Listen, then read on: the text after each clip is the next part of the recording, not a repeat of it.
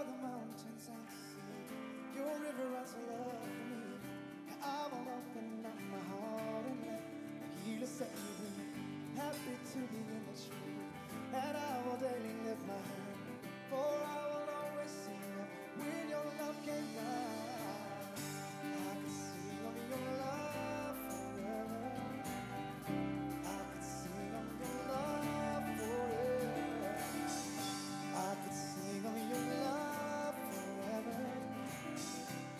could see.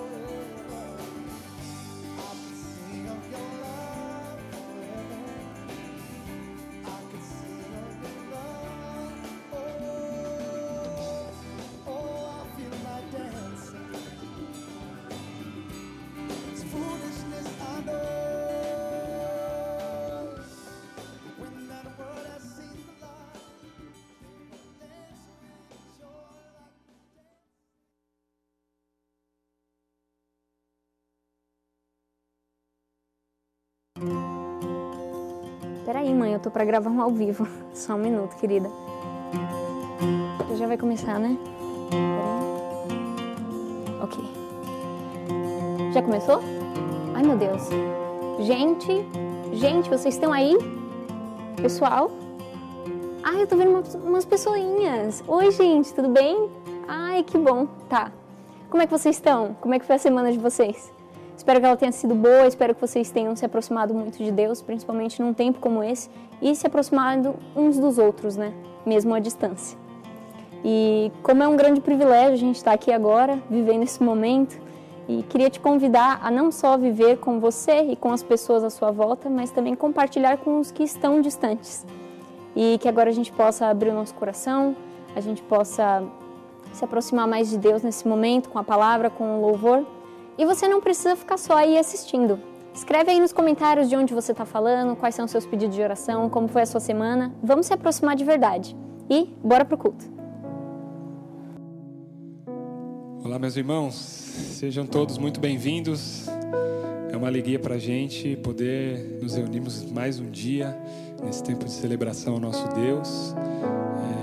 É, não sei de onde você acompanha a gente, nós temos notado a quantidade de pessoas que não são da nossa região aqui, que têm tido o privilégio de se juntar a nós. Então, queria também é, desafiar você a colocar aí no, no chat, nos comentários, de onde você nos assiste, que você aproveite esse tempo, é uma alegria nós podemos nos juntar. É uma pena não podermos estar juntos, nos abraçarmos, estarmos próximos, não fisicamente, mas é uma alegria estarmos juntos e eu convido você para um tempo de louvor, tempo de celebração e adoração ao nosso Deus. É, é um privilégio que nós possamos desfrutar desse tempo.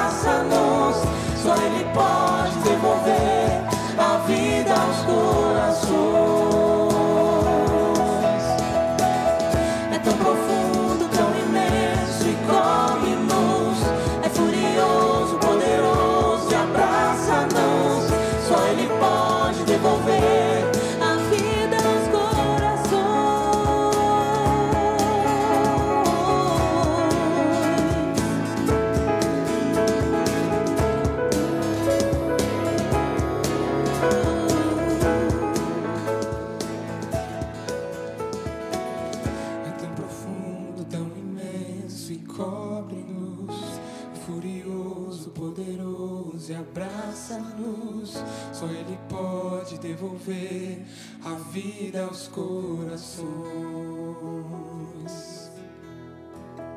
É tão profundo, tão imenso e cobre-nos. É furioso, poderoso e abraça-nos.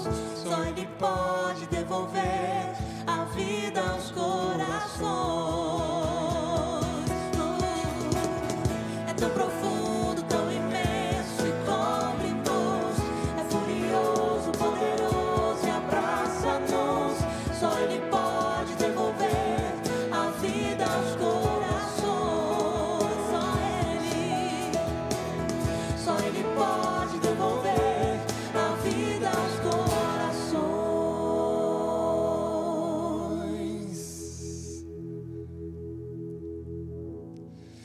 Senhor, que alegria, Pai, é a gente poder declarar essa verdade, desse amor tão imenso, tão especial que o Senhor teve por cada um de nós. O quão grande, o quão difícil foi esse passo que o Senhor deu por nós, entregando naquela cruz, sofrendo a dor e o castigo que era nosso. E Deus, nós apenas podemos desfrutar dessa graça, agradecidos, Deus, pelo favor imerecido que o Senhor fez por cada um de nós. Essa é a nossa oração, essa é a nossa, é isso que, é isso que a gente declara no dia de hoje, agradecidos ao Senhor por tão grande amor que o Senhor fez e hoje nós podemos viver livres do poder do pecado e da morte, caminhando contigo, desfrutando desse relacionamento especial que podemos viver dia a dia contigo, Jesus. Nós oramos agradecidos, Pai, por tudo isso, em nome de Jesus. Amém.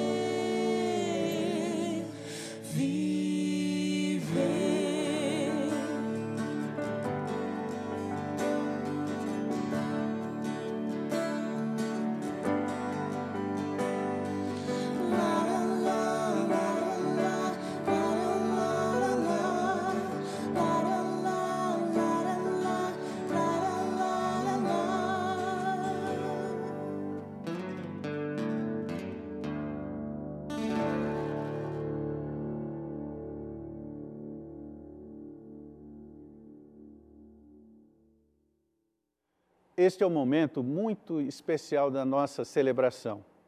Cada um de nós está vivendo as mais variadas circunstâncias, algumas dificuldades, tantas situações que você está aguardando aquela resposta, aquele encaminhamento que vem do Senhor. É o momento de orarmos juntos.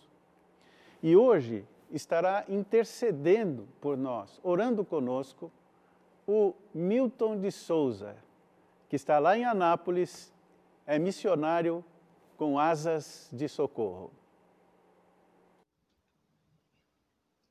Queridos irmãos da Borda, uma alegria muito grande poder falar um pouquinho mais com vocês. E hoje eu quero gastar uns minutinhos orando pelos irmãos.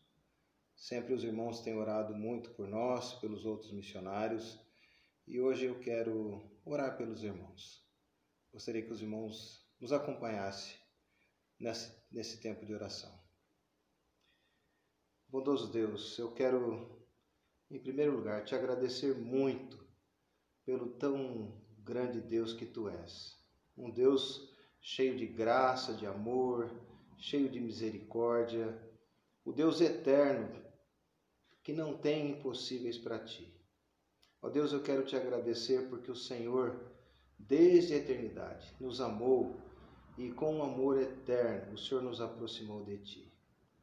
E eu quero te agradecer também, ó Deus, pela nossa Igreja Batista da Borda do Campo. Uma igreja que tem procurado caminhar nos teus caminhos, andar segundo a tua palavra. Quero te agradecer, ó Deus, porque é uma igreja que te ama e tem procurado, ó Deus, te servir e enviar missionários, sustentar missionários, tem procurado fazer a parte dela, Pai, para que o Evangelho chegue até os confins da terra. E nesse tempo, ó Deus, em que nós estamos atravessando de pandemia, de afastamento social, esse tempo que a gente não pode reunir, estar juntos, eu quero pedir a Deus que o Senhor nos ajude. Quero pedir que o Senhor abençoe os meus irmãos da Igreja Batista da Borda do Campo, para que nesse tempo de afastamento social, cada um possa se aproximar mais do Senhor. Que a tua presença, ó Deus, seja mais real cada dia, cada instante, na vida de cada um dos meus irmãos. Ó Deus, eu quero pedir que o Senhor esteja cuidando de cada um. Momento em que alguns perderam o emprego, momento em que têm incertezas quanto ao futuro, momento em que alguns estão com dificuldade de manter os seus empregados por causa da situação econômica, da falta de trabalho, falta de comércio. E eu quero pedir a Deus que o Senhor abençoe cada um dos meus irmãos. Que nesse tempo, ó Deus, o Senhor possa ajudar cada um a crescer na fé na confiança, na certeza do Deus poderoso que tu és.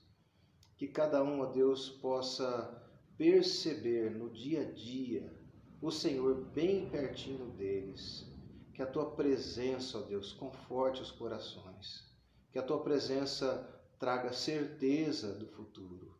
Que a tua presença, ó Deus, possa levar os meus irmãos a viver com tranquilidade, mesmo com as interrogações, as incertezas, as dúvidas do dia de amanhã. Que seja certo para eles, ó Deus, que o Senhor é o Deus que controla a história.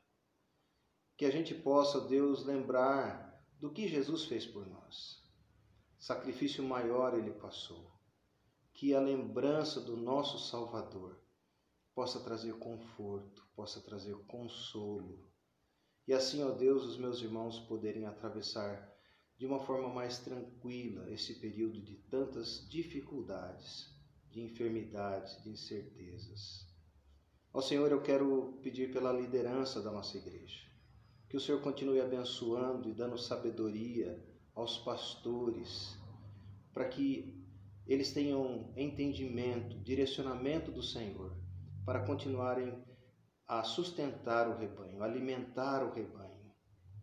E assim, ó Deus, os irmãos se sentirem fortalecidos pela tua palavra que é pregada, pela, pelas meditações, pela orientação. E assim, ó Deus, o Senhor possa estar fortalecendo a cada um. Peço também, ó Deus, pelos líderes de ministério e pelos ministérios que a nossa igreja tem. Abençoa, Deus, aquelas cestas básicas que têm sido distribuídas. Que cada uma pessoa que recebe uma cesta básica perceba o amor do Senhor Jesus Cristo sendo levado até elas. Que esse amor possa transformar muitas vidas, Pai, como o Senhor já tem feito ali na Vila São Pedro.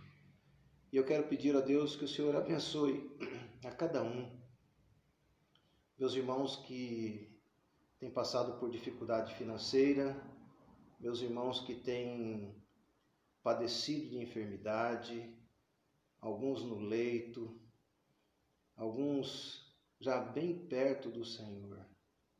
E eu quero pedir ao Pai que o Senhor esteja trazendo cura, esteja trazendo conforto, esteja trazendo consolo, e o Senhor possa, Deus, acalentar o coração de cada um. Peço a Deus que o Senhor aproveite esse tempo para fortalecer cada um. Que as notícias ruins que a gente ouve na TV, ou através de amigos, de pessoas que foram contaminadas, de pessoas que faleceram por causa desse vírus. Que isso tudo nos ajude, Pai, e ajude os meus irmãos a terem uma fé aumentada no Senhor. Que a gente possa, Deus, passar por esse período e ao final a gente ter a nossa confiança aumentada no Senhor que possamos nos tornar cristãos mais fiéis e operosos, Pai, na tua obra. Que a nossa vida possa ser trabalhada e modificada, transformada pelo Senhor. Ó Deus, eu quero pedir que o Senhor ajude os meus irmãos da borda do campo, para que a vida de cada um deles possa estar te agradando nesse período também que as incertezas das coisas, Pai, possam trazer certezas do Senhor. Que o Senhor possa se mostrar grande e o Senhor possa deixar bem claro como o Senhor tem um cuidado especial por cada um de nós. Ó Deus, o Senhor sabia de todas essas coisas desde a eternidade. E o Senhor permitiu que essas coisas acontecessem. O Senhor permite que coisas difíceis venham para que a nossa fé seja aumentada. E eu quero então pedir, Pai, que o Senhor esteja cuidando de cada um dos meus irmãos. Que cada desafio seja uma oportunidade de se aproximar do Senhor. Meu Deus, a exemplo do que o Senhor falou para Josué. A chave do sucesso é estar bem perto da tua palavra. Que possa ser, Pai, assim com cada um dos meus irmãos nessa época em que temos mais tempo de sobra, que a gente possa se aplicar mais a buscar o Senhor através da tua palavra e que ela acalente cada coração. De novo te agradeço, Pai, porque o Senhor está com cada um dos meus irmãos. O Senhor está cuidando deles e tenho certeza que o Senhor vai continuar e vai fazer a tua obra na vida e no coração de cada um. Peço a tua bênção para eles e te agradeço por eles, em nome de Jesus. Amém.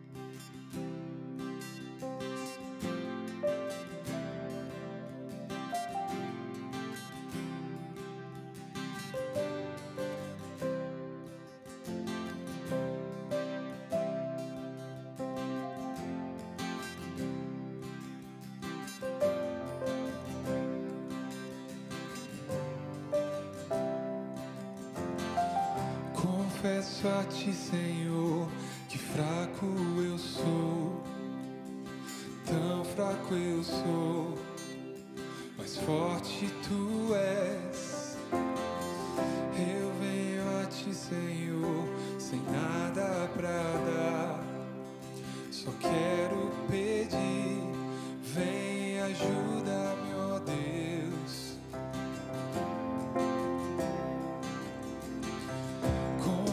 Ti, Senhor,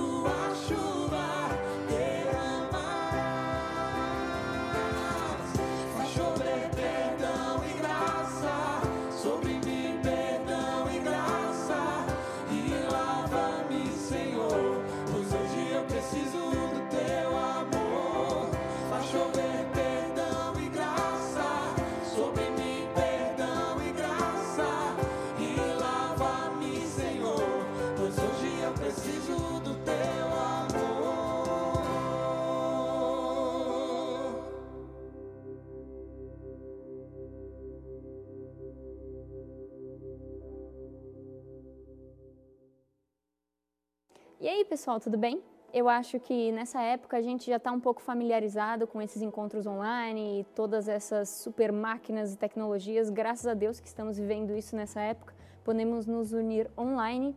E isso não se resume apenas aos domingos. Vocês já devem saber que temos vários ministérios e vários pontos de atuação aqui na Borda. Bem como se você é um adolescente, tem o Instagram do Entre Amigos, nosso Ministério de Adolescentes aqui na Borda, com encontros semanais pelas lives do Instagram, bem como várias postagens e vídeos e muitas dicas. Também nos jovens, no Instagram e no Facebook dos Jovens da Borda, tem os encontros quinzenais e muitas outras postagens para vocês acompanharem. E aqueles que faziam parte do Ministério Infantil podiam levar os seus filhos para aprender sobre Cristo, isso ainda continua. O pessoal da equipe continua apoiando os pais, mandando vídeos, mantendo todo esse contato pelo WhatsApp para não deixar isso se perder. E claro, sem se esquecer da nossa escola bíblica e do CTM, continuam os encontros, só que virtuais, com os professores, então eu te encorajo a manter os seus estudos em dia e pegar firme. E esse mês vai ter um encontro muito especial que você não pode perder de jeito nenhum. Vai ser em forma de live no YouTube e no Facebook da Borda. Será um encontro com o nosso presbitério, os nossos pastores. Então será um momento de bater um papo, tirar as suas dúvidas, fazer muitas perguntas e, mais do que tudo, se aproximar mais. Então anota aí na sua agenda para você não esquecer. É dia 28 de maio agora, quinta-feira, às 20 horas. Você conecta no Facebook ou no YouTube e chama todo mundo que está aí com você também. Olá, irmãos, recebam o meu grande abraço neste dia. Eu gostaria agora de introduzir o nosso irmão Luiz Felipe, que é o tesoureiro da Igreja Batista da Borda.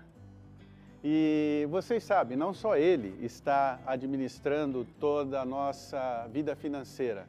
Nós temos uma comissão financeira, uma comissão fiscal e temos um irmão que dá o apoio na gestão de todas as coisas aqui na igreja. Então nós somos gratos a Deus pela vida desses irmãos e o Luiz Felipe agora vai trazer para nós uma visão bem presente, bem atual de como nós estamos vivendo financeiramente nos dias de hoje. Olá, eu sou o Luiz Felipe, tesoureiro da Borda, e junto com uma equipe aqui da nossa comunidade, nós tomamos conta da parte financeira. eh, e a ideia hoje é dividir com vocês e conversar um pouquinho a respeito da nossa situação financeira, que é um tema cada vez mais relevante, principalmente no momento de crise pelo qual nós estamos passando. Então eu queria conversar um pouco com vocês sobre esse tema e dividi-lo em três partes. Eu vou falar primeiro sobre as nossas entradas, depois tratar um pouquinho das nossas despesas, como nós temos gasto e investido esses valores, e fechar falando um pouquinho do nosso saldo operacional, que nada mais é do que a conjunção entre as entradas e as nossas saídas.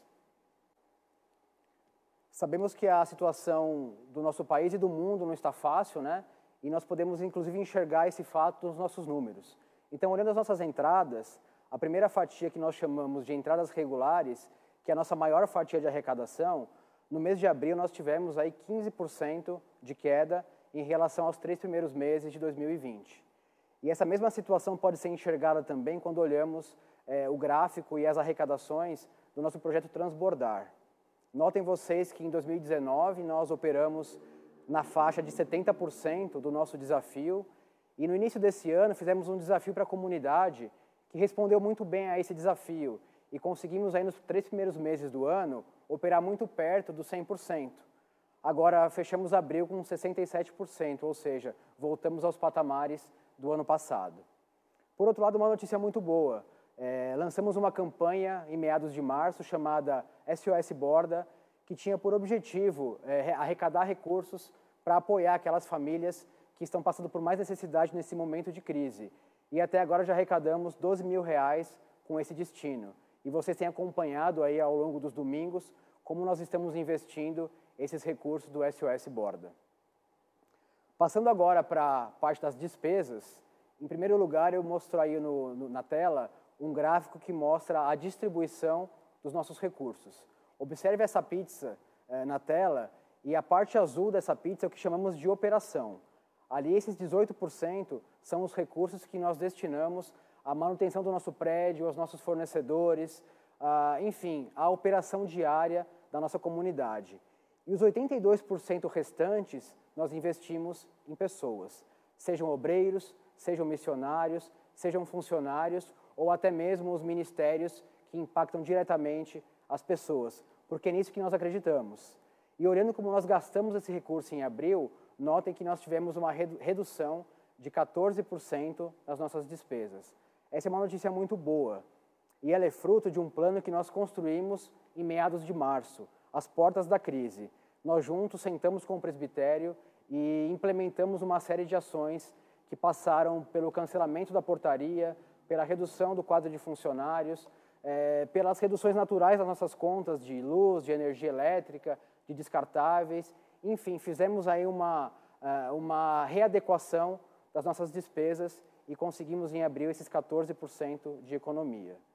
E aí, juntando né, a performance de ofertas regulares com as nossas despesas, chega a ser o que nós chamamos de saldo operacional.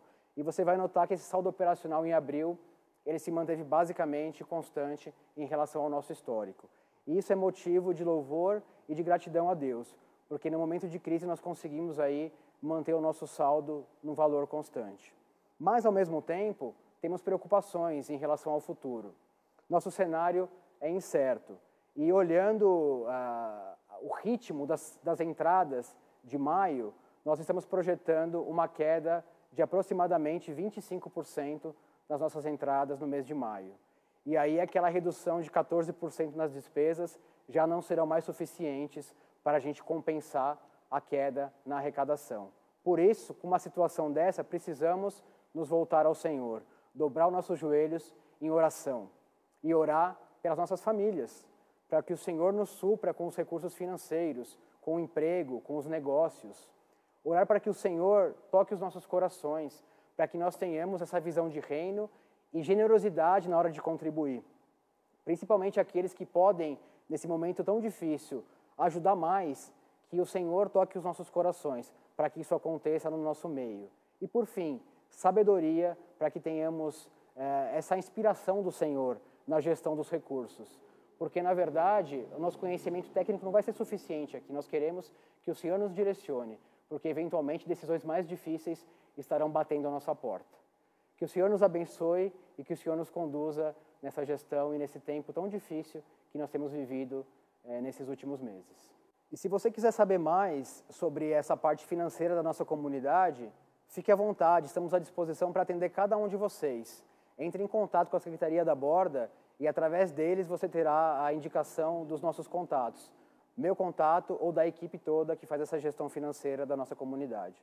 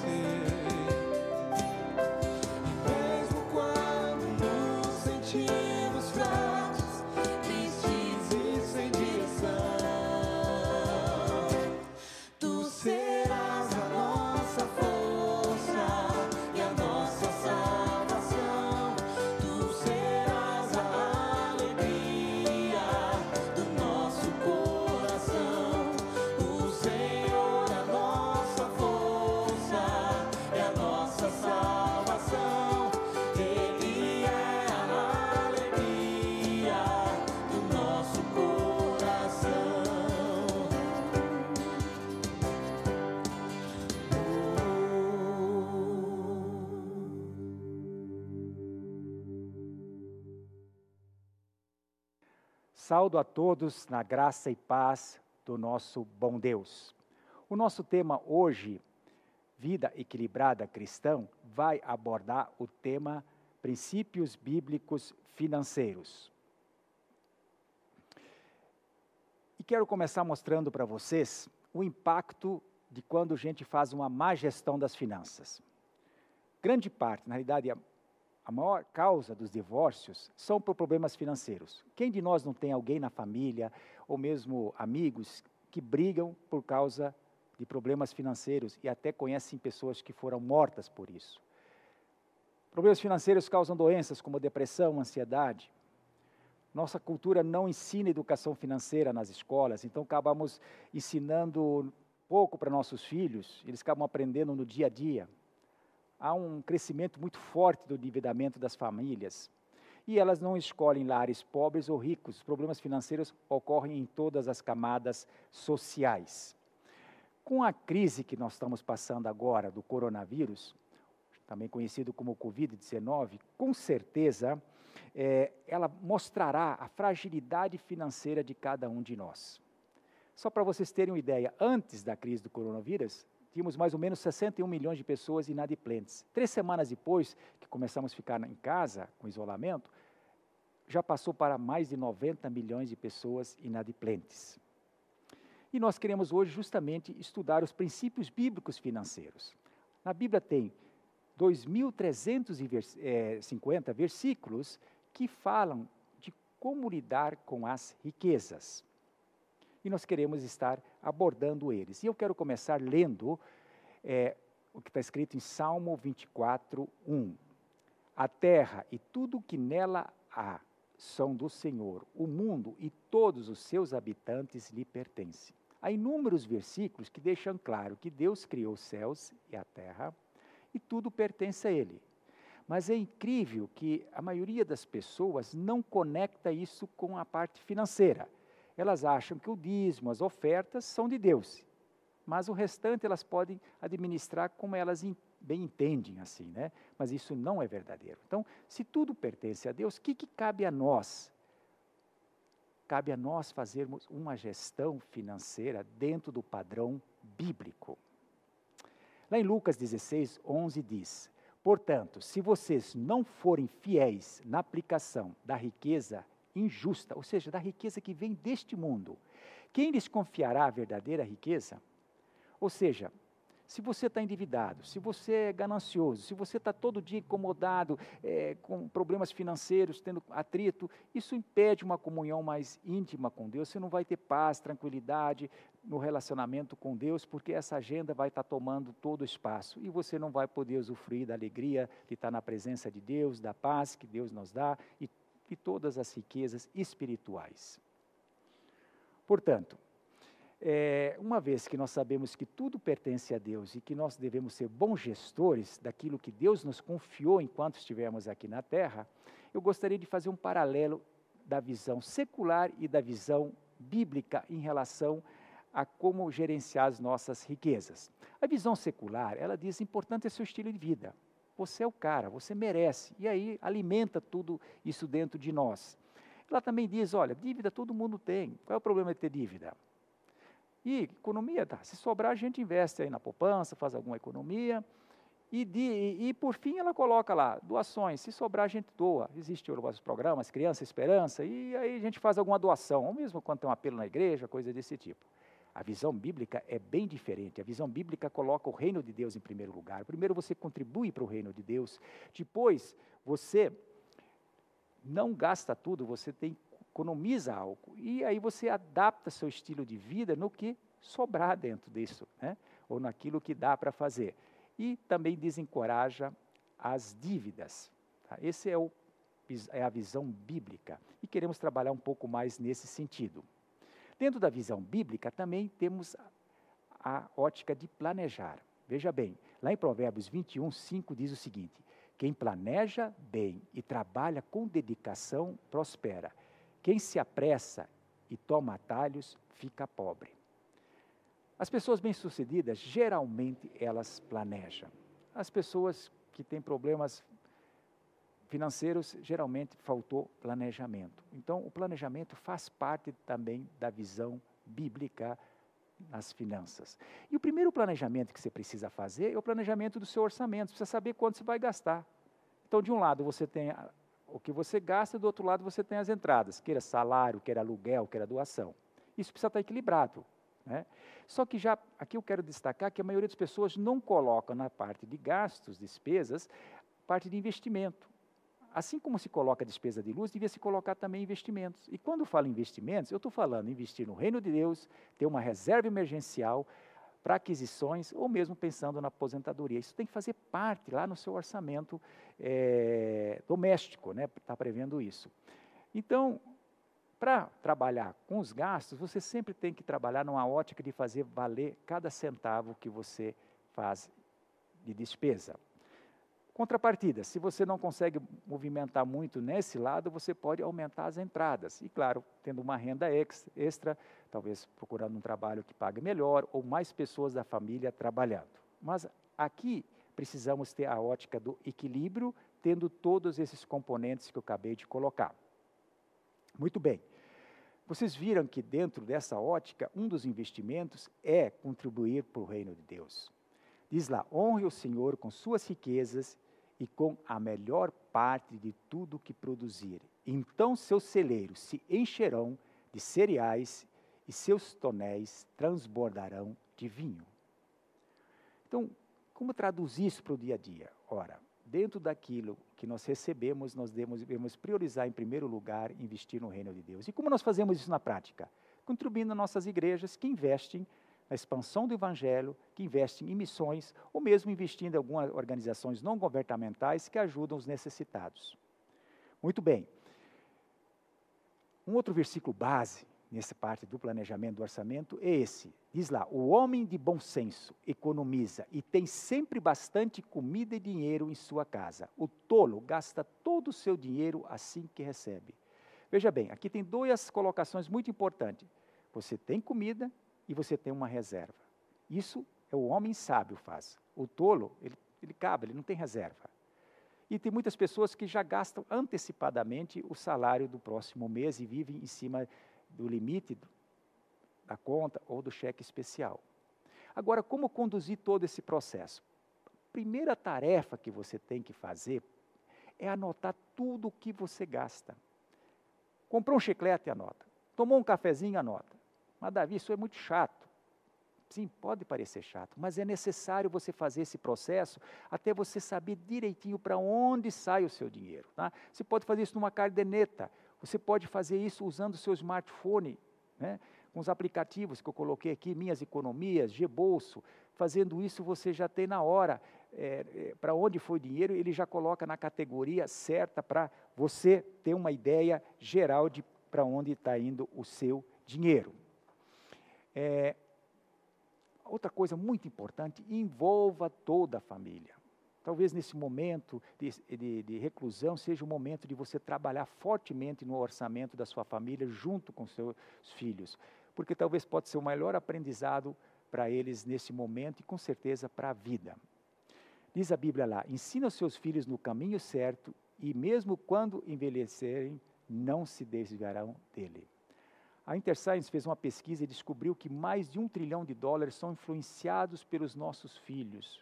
Ou seja, no que nós gastamos, eles influenciam. Só para vocês terem ideia, mais de 80% do orçamento é influenciado pelas crianças. Né? E, e elas pegam é, esse jeito de influenciar nos programas de televisão, nas mídias sociais.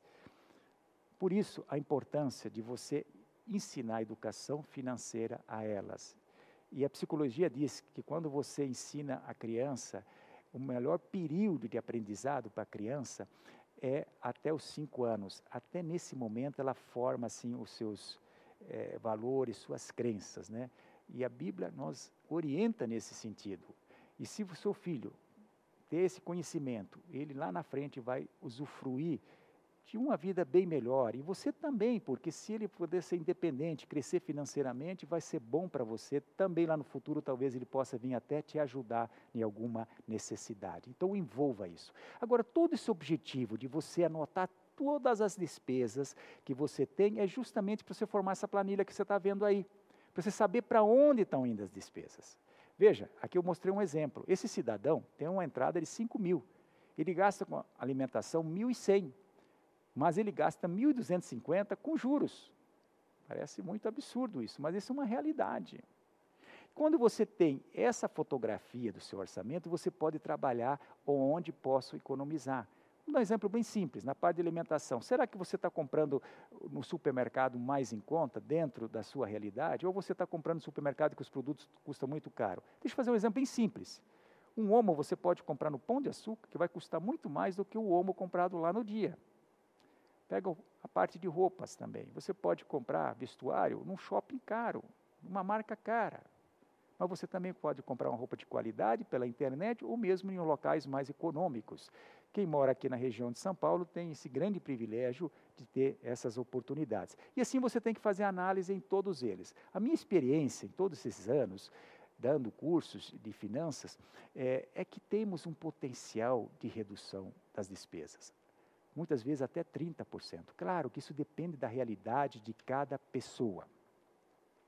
Outra coisa muito importante nesse processo é você saber distinguir o que é desejo e o que é necessidade. Os desejos são infinitos, nós queremos tudo, mas as necessidades são muito mais restritas. Veja bem o que a Bíblia coloca lá para nós, quando Paulo escreve para a igreja de Filipenses. Diz ele: E esse mesmo Deus que cuida de mim lhe suprirá todas as necessidades por meio das riquezas gloriosas que nos foram dadas em Cristo Jesus.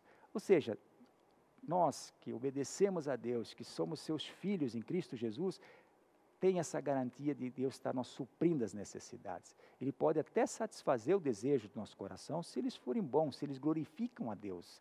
Mas muitas vezes as pessoas têm tantos desejos que mais afastam elas de Deus do que aproximam de Deus. Muito bem, agora como descobrir isso? Tenho três perguntas mágicas. Se você aprender elas, vai ajudar muito no seu orçamento diário, pelo menos nessa parte quando você está se reorganizando. A primeira pergunta que você tem que fazer é se você realmente precisa dessa coisa. Se sim, você vai para uma segunda pergunta. Eu escolhi o melhor preço? Eu pesquisei? Se for a resposta sim, vai para a terceira pessoa. Eu negociei? Esse, esse valor cabe no meu orçamento? Se a resposta for sim, então você compra. Se for não, você dá uma revisada no dever de casa. Vamos pegar dois exemplos bem simples. Eu estou sem arroz em casa. Claro que eu preciso me alimentar. Então, eu vou no supermercado, a resposta primeira é sim. A segunda, você já tem que ver. Estou no supermercado mais em conta para comprar meu arroz? Se for não, você vai para outro supermercado e compra. Se for sim, tá bom, você compra. Mas tem outros negócios que você pode avançar mais. Por exemplo, é, um serviço ou comprar no eletrodoméstico, você pode negociar os preços, né? No supermercado você não pode negociar, mas na compra de uma geladeira ou de uma televisão você pode negociar. E também você tem que ver se aquilo cabe no seu orçamento. Com essas três perguntas, dá para você fazer grande diferença eh, no seu orçamento, de modo a economizar mais para ter mais dinheiro para os investimentos. Muito bem, agora você diz, Davi, meu problema é outro, eu estou endividado. Fazer o que agora? Muito bem, esse tema é muito amplo, como eu já falei, nós temos mais que 90 milhões de pessoas endividadas. Quero abordar uma estratégia com vocês nesse sentido. Mas antes, quero mostrar para vocês a importância de entender como nós entramos em dívida. E o primeiro item são compras supérfluas. É quando você compra aquilo que não é necessário. Veja bem, se você fez a pergunta se é desejo ou necessidade, já vai eliminar esse problema.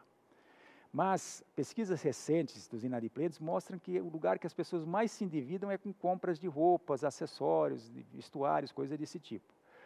Então, isso é um dos motivos. Outro, antecipar sonhos. A pessoa não tem dinheiro para viajar, mas ela financia a viagem. Então, ela acaba antecipando, em vez de ela primeiro ter o dinheiro e depois viajar ou viver acima do padrão. A pessoa quer viver num apartamento mais caro, onde o aluguel é mais caro, onde o condomínio é mais caro, onde o bairro é mais caro, ou visitar restaurantes mais caros que estão acima do padrão e eles acabam com tudo e ficam apertados financeiramente. E aqui vai uma dica: viva sempre abaixo do padrão. Veja bem, se você está acostumado a viver um pouco abaixo do padrão, numa crise como essa, fica mais fácil de você acertar as suas finanças. Mas os vilão mesmo de todo esse processo é a falta de planejamento. As pessoas acabam comprando parcelado no cartão, ou mesmo com cheque, e não esquecem de somar. E quando vão olhar, já estão tendo mais despesa do que receita. Uma outra coisa muito comum dentro da sociedade brasileira é a pessoa emprestar o nome como é, é, finan, é, financiador num, num crédito ou num aluguel e, dentro das estatísticas que nós temos, de cada dez brasileiros, seis têm a facilidade de emprestar seu nome. O que acontece muitas vezes é que essas pessoas depois, elas são chamadas para pagar a dívida e aí elas não querem. A Bíblia nós também orienta nesse sentido. Se você não tem condições de assumir a dívida pela qual você é, ficou como fiador, você não deve emprestar seu nome. Muito bem. Agora vamos partir para aquela parte talvez é, um, um, pouco mais é, orientativa da Bíblia. Né? A Bíblia diz: assim como o rico domina sobre o pobre, quem toma emprestado se torna servo de quem empresta. Então, dívida, na realidade, é uma escravidão. No passado, você penhorava seu próprio, sua própria pessoa e quando você não conseguia pagar, você acabava sendo escravo fisicamente. Hoje, a escravidão é psicológica. A única dívida que a Bíblia diz que nós vamos ter, que nós nunca vamos conseguir pagar, é a dívida do amor. Por mais que a gente ame, a gente nunca vai amar demais, seremos sempre devedores nesse sentido.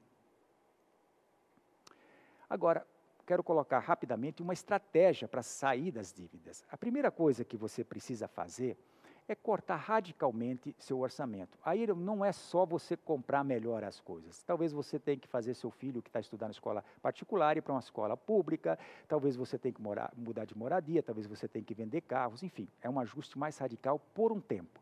Depois lista todas as suas dívidas, depois você agrupa elas em termos de juro e também de prioridade no que diz. Por exemplo, se eu não pagar a luz, eu vou ficar sem luz. Né? Então, se eu tenho um processo judicial que me obriga a pagar, eu também tenho que pagar. E aí, em juros, com certeza, os juros do cartão, cheque especial vão estar lá no, no alto da lista. Né?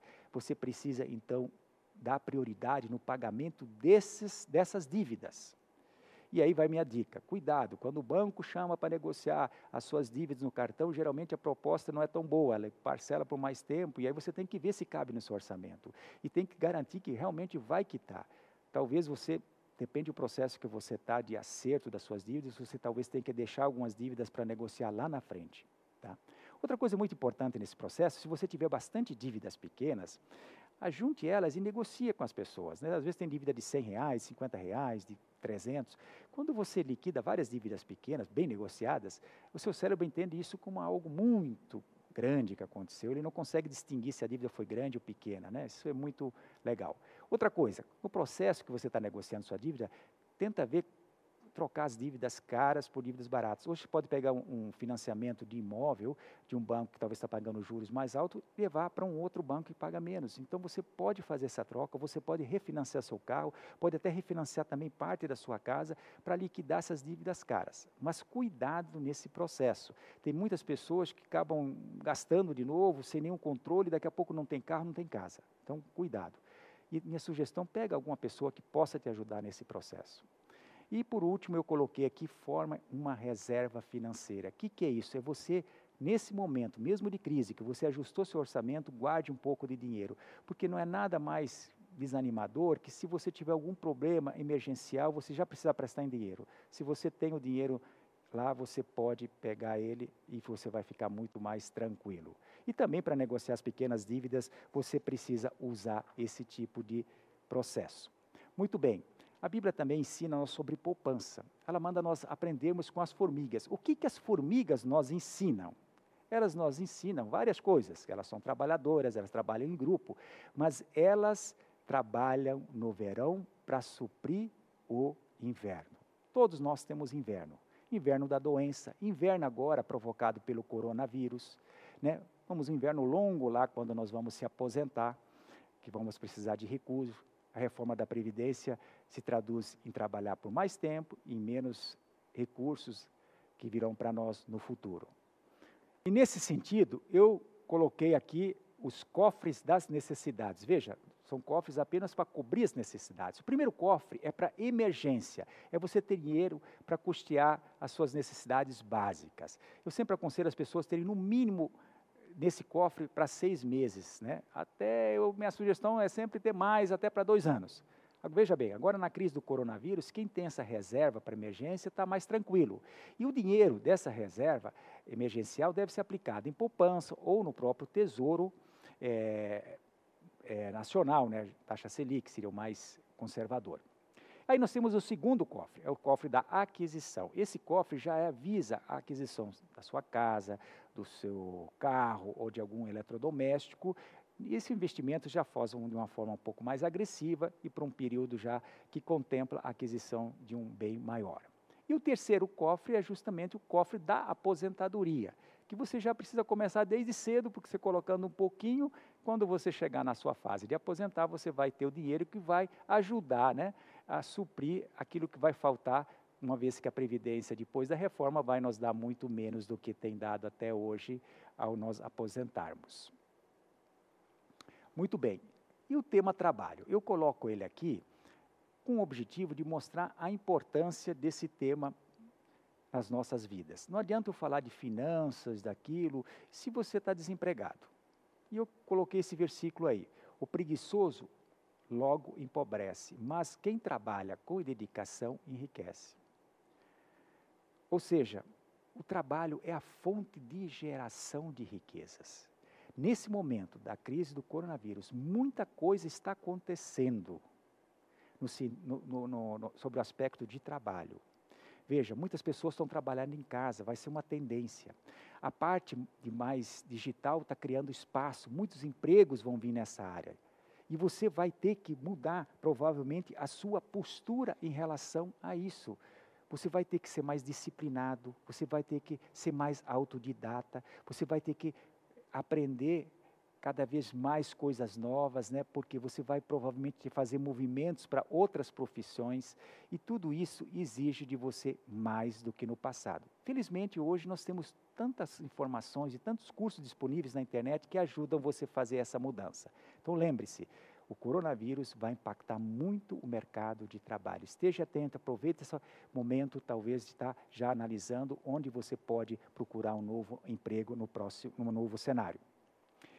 Outra coisa muito importante que nós não temos o hábito é procurar conselho. Diz lá: o caminho do insensato aos seus próprios olhos parece reto, mas o sábio dá ouvido aos conselhos. Geralmente a pessoa não procura conselho, ela compartilha já o que ela fez. Isso não é sábio. A Bíblia diz que devemos procurar conselho. E também diz que na multidão dos conselhos há mais chance das coisas darem certo. É, eu sempre coloco assim uma linha de, de, de, prioridade nesse processo. O primeiro lugar que você deve procurar conselho é na Bíblia. Então, nós estamos dando agora princípios bíblicos financeiros. Eles são muito claros sobre vários aspectos.